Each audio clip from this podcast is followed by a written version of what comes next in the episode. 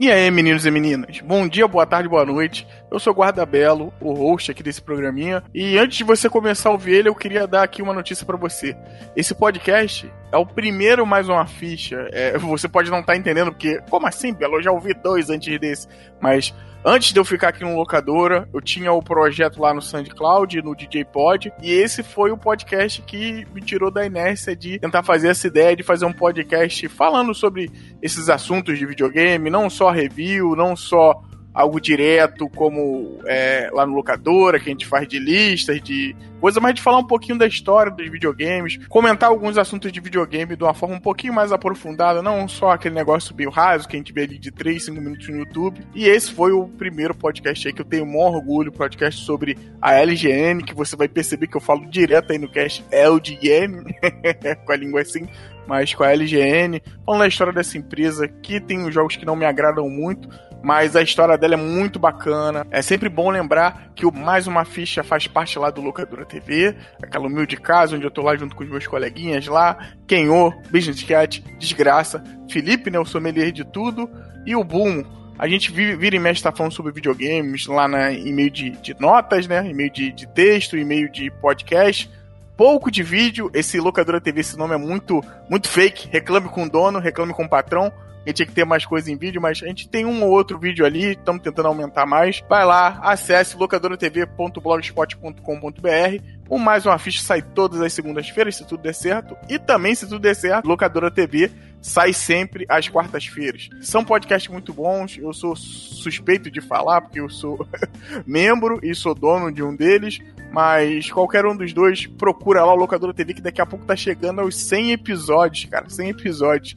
Isso é muito louco pra parar pra pensar. Escuta lá se você gosta um pouquinho de videogames. A gente já comentou de outros assuntos também, mas se você quer conhecer um pouquinho, escuta. E faz sempre aquele favorzão que ajuda bastante a gente. A gente não tem Patreon, a gente não tem padrinho, a gente não tem Kickstarter, mas se você ouviu e gostou e passa por um colega, por um parente, para alguém mesmo que você sabe que tipo gosta de videogames também, gosta dos assuntos que a gente fala e que prove provavelmente vai ouvir, cara, vai lá, retuita o locadora, se possível, passa no Facebook, a gente dificilmente usa o Facebook da locadora, mas dá o link lá do podcast. Acho que ah, o comercial que vocês podem fazer pra gente é uma das grandes ajudas nesse momento. Isso ajuda a gente, a gente está tentando agora ir na Brasil Game Show trazer algumas novidades lá para vocês. Então, se o, o site, o podcast tiver alguma visibilidade, isso já ajuda bastante. Valeu, gente. Muito obrigado, antes de tudo. Muito obrigado por tirar um tempinho pra, da sua vida para ouvir um pouquinho desse podcast. E espero muito que vocês gostem. Outros podcasts antigos que eu gravei lá, vou trazer. Não sei se vou trazer todos, por questão de, do tema tá um pouco atual, tá defasado, mas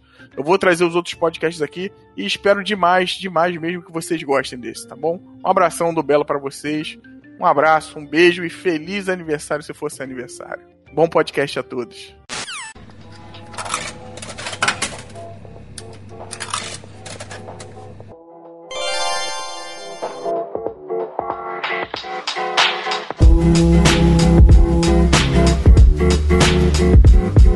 E tá começando mais um, mais uma ficha.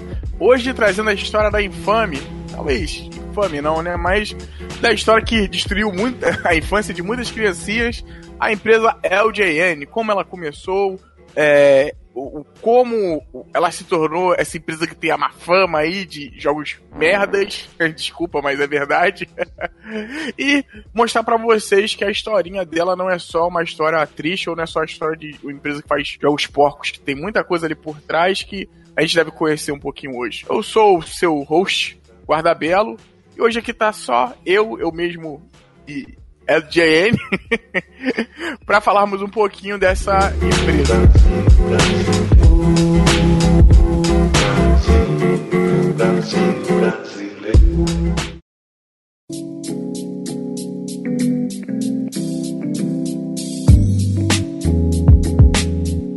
Pois bem, a história da LJN começa lá com o seu criador, o jovem Jack Friedman, lá na época, né? Eu digo jovem porque na, na, geralmente nas biografias dele, e até num vídeo que eu usei aqui como base lá do Gaming History, que fala sobre essa história da, LJN, você vê que desde mais novo ele era um cara que tinha uma paixão por uma coisa. Ele tinha paixão por esses brinquedos. Lá cita brinquedos de plástico. Mas você vê que ele tinha paixão por brinquedos da época dele, no caso o ioiô, aqueles carrinhos de plástico, e assim vai. E desde mais novo ele já tinha, é, já sentia que era isso que ele queria trabalhar, era nesse meio que ele queria estar. Então foi crescendo, foi passando muita coisa também nos Estados Unidos, momentos de recessão, momentos de guerra. E lá por meados, se eu não me engano, dos anos 60, ele foi trabalhar para uma empresa que era chamada de Norman J. Lewis Associados. E essa empresa, pasmem todos, vendia o quê? Brinquedos o jovem Friedman lá ele viajava vendendo brinquedos para as lojas e tal. O emprego era bom, o Friedman curtia, só que ele sentia que ele queria mais. Ter um emprego bom era legal, mas não é só isso que eu quero. Eu quero ter a minha própria empresa de brinquedos. E foi assim que se surge a LGN. Coisa interessante sobre essa parte aí, quando a empresa começa. Ele pediu pro chefe dele vir junto com ele. O mesmo lá que eu citei, o Norman J. Lewis, vir junto com ele nessa empreitada e o chefe deu um dinheiro para ele para ele poder abrir a firma na época e tudo mais, isso no comecinho. Quando você olha o nome LJN, muitas vezes eu mesmo ficava pensando, porra, de onde saiu esse nome? E cara, são as iniciais do chefe dele, ao contrário, você pode ver aí, bota no papel, pode procurar onde for, você vai ver aí que são as iniciais dele ao contrário. Uma coisa que eu não achei é que a LJN tem um arco-íris, se eu não me engano, de seis ou sete cores como logotipo também, e sinceramente eu não sei o porquê, não sei se é questão de religião ou tudo mais, né?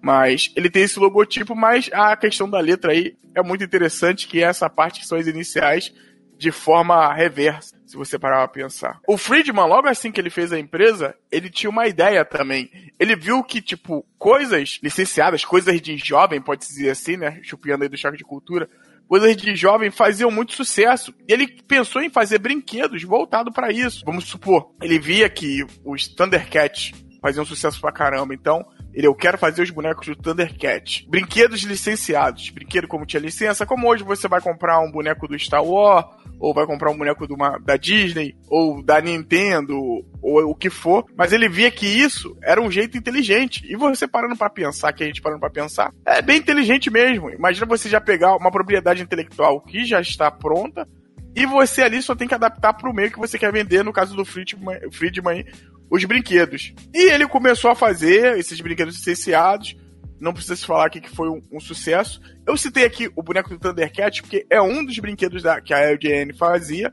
E que, se eu não me engano, eu já cheguei a ver, cara. Eu não sei, porque aqui no Brasil a gente também teve muita, muita cópia dos brinquedos lá de fora, né? Eram outros tempos. Vou tentar deixar a foto aí no post. E o boneco é idêntico, cara. É um boneco que eu vi na infância. Eu, eu tenho 30 anos. Quando é, eu era moleque, os Thundercats eram uma coisa de, dos caras mais velhos que eles tinham vivido. Mas mesmo assim eu cheguei a ver um na casa do meu primo e o boneco é idêntico. Pra gente ter uma ideia aqui do que a, a, as marcas que a LGN tinha na época. E lembrando, a LGN começou como uma empresa que fazia brinquedos. Não tinha nada a ver com videogames aqui nesse momento. Só brinquedos. Ó, só para vocês terem uma ideia. Indiana Jones, O Tempo da Perdição, a LGN trabalhava. O filme ET, Gremlins, que até no Game History o cara cita, e realmente é esquisito, porque o Gremlin foi um dos principais, a, é, foi um filme que fez a, a PG-13 surgir lá fora, você tem um limite. Como já citei o Thundercat, ele tinha, a AGN chegou a fazer bonecos do Michael Jackson, cara. Um, uns bonecos do Michael Jackson, se não me engano, lá da época do Billy Jean e tal. E uma linha, que depois a gente ia ver nos jogos também, mas uma linha muito importante, que é a linha de bonecos da WWE. Hulk Hogan, Undertaker, todos aqueles caras lá da luta livre americana, tinha essa linha pros caras lá, e quando você pesquisa, você vai ver em canais, na internet, o pessoal que gosta de colecionar brinquedos, você vê que é algo muito querido pela galera de fora, porque, querendo ou não, faz parte da nossa infância. Eu mesmo quando era moleque, até hoje eu tenho memórias vivas assim, e vi que esse boneco vende até hoje, de um comandos em ação, que ele tem um moicano, ele tem uma máscara, como se fosse do, do, do Jason, aquela máscara de rock. E, pô, eu recebi esse boneco quando era pequeno, e, pô, é algo que eu guardo até hoje, foi um tio meu que me deu. E é algo que eu guardo até hoje, e quando eu revi ele há um, um pouco tempo, eu falei, caraca, cara, que, que coisa. Mas enfim. E além dessas marcas aqui que eu tô citando, se não me engano, a LGN trabalhou com outros também. Tinha uma linha do Advanced Dungeons Dragons, era ela que fazia. Mas para vocês verem o tanto que a LGN focou nessa, nessa parte de coisas licenciadas. A LGN também ficou conhecida por fazer uma linha de pistolas d'água com bateria, cara. A linha de pistolas de armas da Intertech, porque não eram só pistolas, eram 12, é, M16. Cara, isso, isso você pensando hoje é muita loucura. Mas na época era normal, época que tinha até cigarros de chocolate. Algo interessante sobre a questão dessas armas. Quem inventou essa arma de pistola com essa pistola d'água com bateria foi um cara chamado Alan Armstrong. Eu não sei se eu tô falando aqui o nome dele direito. Mas esse cara é, é famoso por causa de várias invenções que ele fez e de uma invenção que ele diz ser dele, mas que ainda tá, se eu não me engano, uma briga ainda na justiça, que é a invenção do post-it, ou que a gente chama lá no escritório que eu trabalho, o post-it, que é aquele papelzinho de várias cores que você cola como lembrete.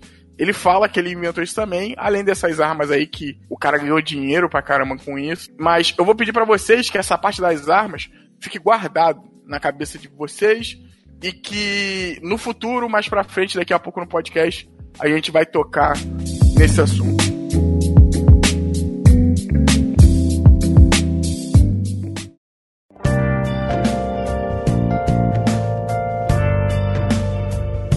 Com tudo isso que eu falei, a Jane tava fazendo sucesso tava conseguindo um lucro enorme, só que ela tava chamando é, a atenção de tubarões maior do que ela. Se a Jane era um peixe, tinha um tubarão maior que queria fisgar ela, esse mundo, é, de vez em quando até, não vou dizer injusto, mas esse mundo das empresas gigantes.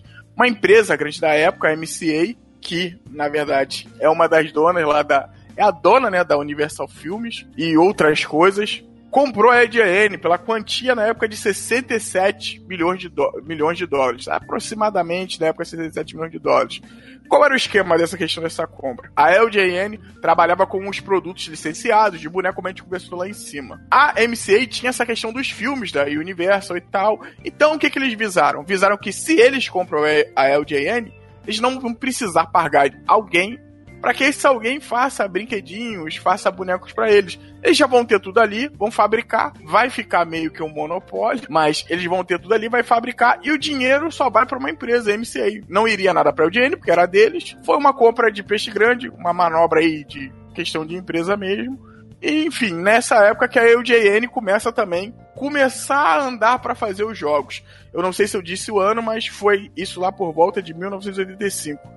Um ponto importante também, como você, como eu tava contando, que a Eugene tem esses fatos interessantes, apesar de ser essa história. Parece, parecia para mim, na época era uma empresa de food que tal que fazia esses jogos por, mas um ponto importante é que Sid Sandberg, eu não sei aqui, desculpa pelo meu inglês, bem porcaria, ele é um dos caras que comandava a MCA na época. Esse cara ficou famoso também pra galera do meio gamer, porque ele foi o cara que processou o Super Mario na época. Não sei se vocês lembram, na verdade era nem o Super Mario, mas era o jogo Donkey Kong que tinha o Mario na época. E o que aconteceu? O Donkey Kong tinha uma similaridade, e tem realmente, né, não, se não me engano, realmente o Miyamoto se inspirou no King Kong, que é um monstro da Universal, e o Cid aí quis dar uma processadinha para poder ganhar em cima disso, porque ele, ele acreditou que estavam usando a obra que na verdade é dele. Esse processo ficou um tempinho na justiça, mas a Nintendo acabou ganhando afinal de contas. É, apesar dessa, dessa aquisição, como eu falei, de ser um método meio, meio bruto, é, isso foi bom para a IGN, porque tipo, aumentou os lucros, ela foi adquirida por uma empresa maior. Só que o Friedman lá, nosso queridíssimo, e o fundador da empresa não estava gostando dos rumos que estava tomando. Ele foi realocado do lugar que ele trabalhava para outro. Eu acho que ele sentiu que ele já não estava mais no controle das coisas. Ele sentiu também aquele modus operandi de empresa grande, né? Que é talvez o lucro acima de muitas coisas. E o cara tinha uma paixão por brinquedos. O cara tinha um carinho pelo que ele fazia. Então, quando você coloca alguém que gosta disso numa situação dessa, o cara realmente ele fica ele ficou acuado. E ele acabou deixando a LJN lá em 1987. Ele não sentiu que estava mais em casa, né? E ele foi embora. E a MC já tinha comprado, mas ele, eles continuaram lá com a questão da linha de brinquedos. E começaram também a fazer os videogames, os videojoguinhos que, como eu falei, não são tão bons mas eles começaram a fazer essa parte. É, se eu não me engano, eu fiz aqui as minhas pesquisas, não sei se em outro lugar tem, porque a internet também é perfeita, pode estar errada, mas o primeiro jogo que a LJN fez foi o. Vamos chamar, posso chamar de LGN, fica melhor para não ficar com aquele L, L, parece que eu tô falando que nem aquele cara da escolha do professor Raimundo. Mas a LGN fez foi o, o Jaws, que no português nórdico, o Tubarão, o filme lá de sucesso do Spielberg. Esse jogo recebeu as reviews que na época, o que a gente tem de história das reviews da época, que é um jogo bem repetitivo e tal. É, vocês podem reparar, a gente começando aqui a falar um pouquinho do, dos jogos, né, nessa parte de jogos, que os jogos da UGN tem essa questão de ser jogos repetitivos e jogos que são sempre a mesma coisa. Jogo barato que visava lucro. Esse era o grande esquema que a gente reclamava tanto e por isso aí estão jogos porcos. Você tem a licença de um filme como Tubarão, puto, filme aclamado pra cacete. Na época, se eu não me engano, não foi ele, foi o Star Wars, mas eu acredito que ele também tenha sido um blockbuster, né? Esse termo foi gerado por um desses dois filmes, eu não lembro. Que inclusive até no De Volta pro Futuro lá eles dão uma sacaneada. Mas o, o, Tubarão, esse filme imenso, de grande sucesso, você vai na rua com seu filho, ou você mesmo que gosta de videogame vai na rua comprar, e, e se imagina isso aqui no, no cenário. Você vai comprar, você gostou do filme e tal, você chega lá, caraca, capa, Tubarão. E as capas dos jogos da LGN, cara, eles são. As capas são boas, entendeu? As capas são muito boas. Ele, você vai lá e olha. Na época, lembre-se que não tinha Metacritic, não se tinha internet. Então você só descobria quando um amiguinho seu tinha, ou quando você colocava o jogo no videogame e você descobria que era aquela bomba. Então ela conseguiu muito dinheiro e os jogos da EGN, apesar de ser uma porcaria, venderam bastante por causa de dessas coisinhas assim desse tipo. Ah, outra coisa também importante de falar é que a LJN, a LGN, né, eu não consigo agora não falar inglês, não consigo desfalar. Ela não criava os jogos, ela só publicava. Ela tinha outras empresas que faziam esse jogo para ela. Então, você imagina o que aconteceu há pouco tempo com a Platinum, com a questão do da lenda de Korra, lá do, do Korra, lá do Avatar, com as tartarugas ninjas. Você tem uma licença, você dá para uma empresa que faz, e a empresa acaba fazendo de vez em quando jogos ruins, como aconteceu até com a questão da Platinum também. Ela pegou lá o Tartarugas Ninja e o Tartarugas Ninja, inclusive, foi até. Ele foi deletado né, das, das lojas virtuais, para vocês terem uma ideia. Apesar de ter mídia física desse, desse jogo. É, e tipo, os jogos eram feitos por, por outras empresas. É, para vocês terem a ideia, o jogo famosíssimo até pelos vídeos do Angry Video Game Nerd, o da sexta-feira 13, ele foi feito pela Atlus, cara. Olha só que doideira. A Atlus que faz o, o Personinha, né? Faz o Persona. E outros jogos também, como o WWE, que eu citei lá em cima, lá dos de luta livre, foi feito pela Rare. E não só essas duas empresas, mas outras empresas que estavam ali por trás que faziam jogos a LGN somente. É, publicava esses jogos né, somente era publisher desses jogos. Então, lembram que eu falei, citei lá em cima a questão da, do modelo de armas, a, a Intertech, que a LGN fez na época? Então, gerou um, um problema enorme para ela, problema de causas assim até de, de, de, risco à vida dos outros. O que acontece? Essas armas eram parecidíssimas com armas reais. Então o que que rolou? Rolou de alguns assaltantes, que isso a gente tem até hoje, né? E aquilo dali de longe enganava. Então você tinha a questão de assaltantes fazendo isso e você tinha também as crianças brincando com isso e gerando um problemão porque a polícia tava se confundindo, cara. Tava dando as crianças com armas, estavam achando que eram armas reais. Aí naquela cabeça, né? Caraca, como é que um policial pode é, é, confundir uma criança com arma e achar que, que era realmente um bandido, alguma coisa, enfim. As crianças estavam brincando com essas armas e já acontecendo de tipo de gente ser ferida, de tiro, eu não sei se houve alguma fatalidade e tudo mais. Houve esses problemas e rolou até uma petição na época para essas armas pararem de circular.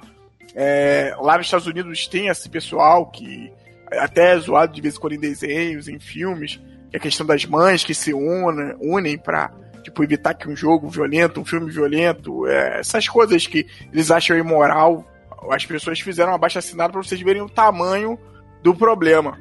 E essas armas geram um prejuízo tão grande, tão grande a MCA, se eu não me engano, há um prejuízo, tipo, numa faixa exorbitante, cara, de 75%, algo bastante alto. Eu não posso dar aqui a informação exata, porque realmente eu não sei, tô falando aqui de dados que eu vi, mas tiveram um prejuízo tão grande pensar em vender a LDN, porque, enfim, o tiro tinha saído pela culatra. Desculpa pela piada bem porcaria, mas foi isso que aconteceu. E, e no 89 eles já pensaram já em vender para uma outra empresa e tal.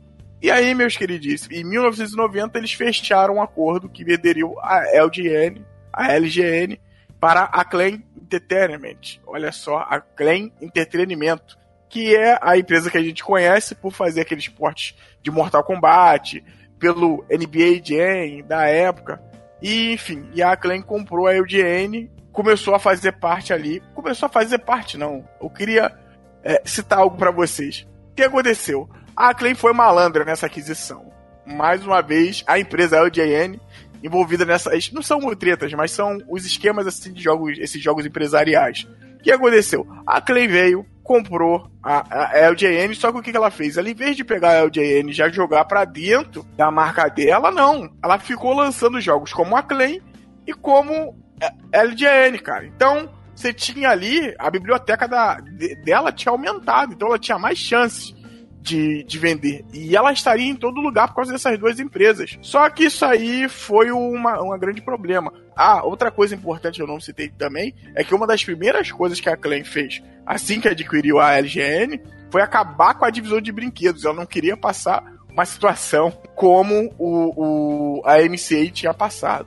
Então ela acabou com a divisão de brinquedos e ela partiu para fazer só os joguinhos, só os videojogos. Faz, tendo a empresa só de jogos, ela fez esse esquema que é o seguinte: ela foi lá, começou a vender os jogos nos sistemas. Se eu não me engano, ela fez para Mega Drive também, mas bastante jogos para Super Nintendo.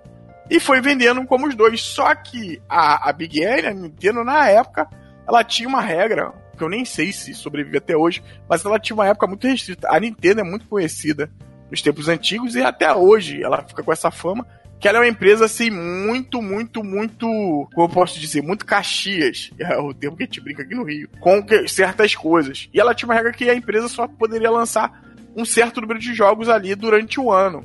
E a Clay fazendo isso, lançando jogos como LJN e como a Clay, ela tava burlando as regras. Então, por um tempo isso foi funcionando, só que a Nintendo deu uma travada nela, chamou no cantinho e falou: vem cá, minha filha, tá, tá errado isso aí que você tá fazendo mas não, não, são outras. Não, eu sei que você comprou. Isso aí tá errado, vamos desfazer esse negócio aí. E acabou integrando a LGN na marca dela ali. E, enfim, foi essa a história. A Clay também depois não ficou tão bem das pernas. O último jogo que se tem conhecimento que a LGN, que o, o, o selo, o logotipo da LGN lançou, foi um jogo de Dreamcast, o Spirit of Speed. Só que também é um jogo com notas baixíssimas e um jogo que até o cara do Game History também cita que ninguém sabe por que carga d'água saiu, porque a empresa eu acho que ela tava num hiato aí de 5 anos quieto, ou até mais que isso. E aí veio a sair esse jogo.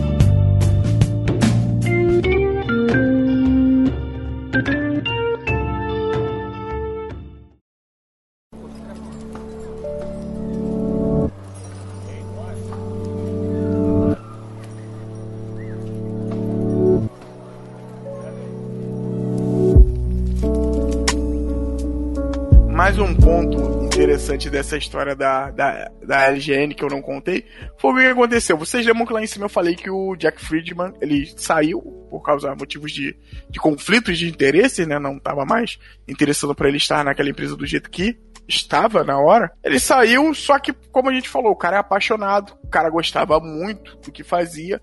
E ele saiu de lá, mas saiu já com a cabeça de fundar uma outra empresa. Ele foi, ele saiu, e lá em 90, ele saiu em 87, e 90, que engraçado, é o mesmo ano que a Klein comprou a LJN, ele fundou uma outra empresa. A empresa, desculpe pelo meu inglês, que é a Toy Headquarters. É, no português aqui, nórdico de novo, a quartel-general dos brinquedos.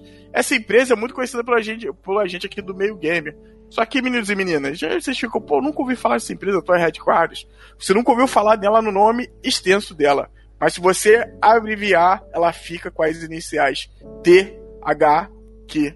Lá no inglês, né? O THQ, que é a empresa aí que hoje a gente conhece por causa de Darksiders. Se eu não me engano, a THQ, ela mexeu também, a THQ, né? Ela mexeu, né, com muitas coisas também licenciadas, que o Friedman ele tinha esse esquema de fazer as coisas licenciadas, então ela fez trabalhou com uma época com a galera do Cartoon Network, eu não lembro se ela trabalhou também com Nickelodeon, mas ela fez vários desses joguinhos, há pouco tempo ela teve envolvida aí de tipo de, de fechar, pois, se não me engano, o Saints Row é dela também, e Homefront, enfim, e outros jogos. E é bacana ver que por mais que feche esses jogos que ela fez, diferente da EGN aí, ela vai, ainda vão ver mais a luz do dia, tá para sair um novo Darksiders. Eu acredito também que daqui a pouco deve sair um novo Saints Row. É, você vê que o cara tinha essa paixão e o negócio dele fechar não impediu ele de continuar. por causa de tipo de, de coisas estavam incomodando ele, ele continuou seguindo e fazendo isso. E infelizmente a THK estava fazendo algumas coisas que já não estavam mais com, no modus operandi dele, que ele já não estava mais curtindo também. E acabou que ele partiu. Mas ele partiu para fazer uma outra empresa. E essa empresa é a empresa que ele trabalhou até o fim dos dias dele, que é a Jax Pacific, que fabrica brinquedos. Essa não faz joguinhos, essa só fabrica brinquedos mesmo e brinquedos licenciados. Simplesmente até hoje, se você jogar no Google, você vai achar lá o site deles. Cara, eles trabalham com é, produtos da Nickelodeon, eles trabalham com produtos da Nintendo, a linha, eles têm uma linha licenciada de bonequinhos da Nintendo, Link, Pokémon, tá lá e tudo mais, brinquedos da Disney, a linha da DC, inclusive uma linha da DC recente que teve lá a questão do Liga da Justiça, eles fizeram também, e um monte de outros brinquedos que é, não, não tem como citar, são marcas pra cacete que a DX trabalha. Uma outra coisa também que vale ressaltar aqui é que o Friedman ele é um excelente filantropo. Sim, o Friedman ele é ligado nessa questão de obras sociais e de bem ao próximo, posso dizer. Além de doações que envolvem ele doar os brinquedos e tudo mais, ele também ajudava bastante, cara, as crianças carentes, é, com questão de doações de alimento, material escolar e outras coisas. E isso eu digo doações não só ali no âmbito da América. Ele ajudava crianças ao redor do mundo e é muito bacana ver essa parte dele, tipo assim, de, de respeito e de carinho ao próximo. A Jack Toys ela foi reconhecida também como uma das 20 melhores empresas filantrópicas em Los Angeles pelo Los Angeles Business Journal. É, em 2010, vocês já sentiram que eu tava falando um pouquinho dele já como ele tivesse falecido, mas sim, em 2010. Ele veio a falecer por meio de uma complicação decorrente de um distúrbio sanguíneo e um distúrbio sanguíneo raro. Eu não sei especificamente o que foi, eu não consegui achar nas minhas pesquisas. Se você achar, coloca aí nos comentários, mas o cara acabou morrendo aí por devido a uma doença dessas raras. Então, o que eu acho bacana é que independente desses problemas, dessa questão do da LGN, né, ter esses essa questão da fama dos jogos ruins, dessa coisa toda. Tipo, o legado desse cara ainda vive. Ele é um cara que queria o bem ao próximo e era um cara que amava o que fazia. Isso é uma parada muito incrível, né? Nesse meio. Você vê que quando você encosta ali com as decisões que foram tomadas, quando saía um pouquinho do que não só não alegrava ele, mas que ele tava vendo que tava sendo desconformes, ele realmente mudava, pulava para outra e ia fazer o que realmente ele nasceu e veio a fazer nessa terra, que é o fazer brinquedos, talvez trazer alegrias para as crianças. Eu acho que era uma desses. Quando você procura lá o próprio vídeo aqui que eu citei, que vai estar no post também, comenta que o pessoal sempre faz coisas bonitas sobre ele, falam coisas bonitas sobre ele, que era um cara é, obstinado, um cara que sempre queria conseguir mais e fazer melhor. E, puta, o legado que ele deixa é muito maior, inclusive acho que muito maior do que os probleminhas a gente tem com os jogos aí da, da IGN.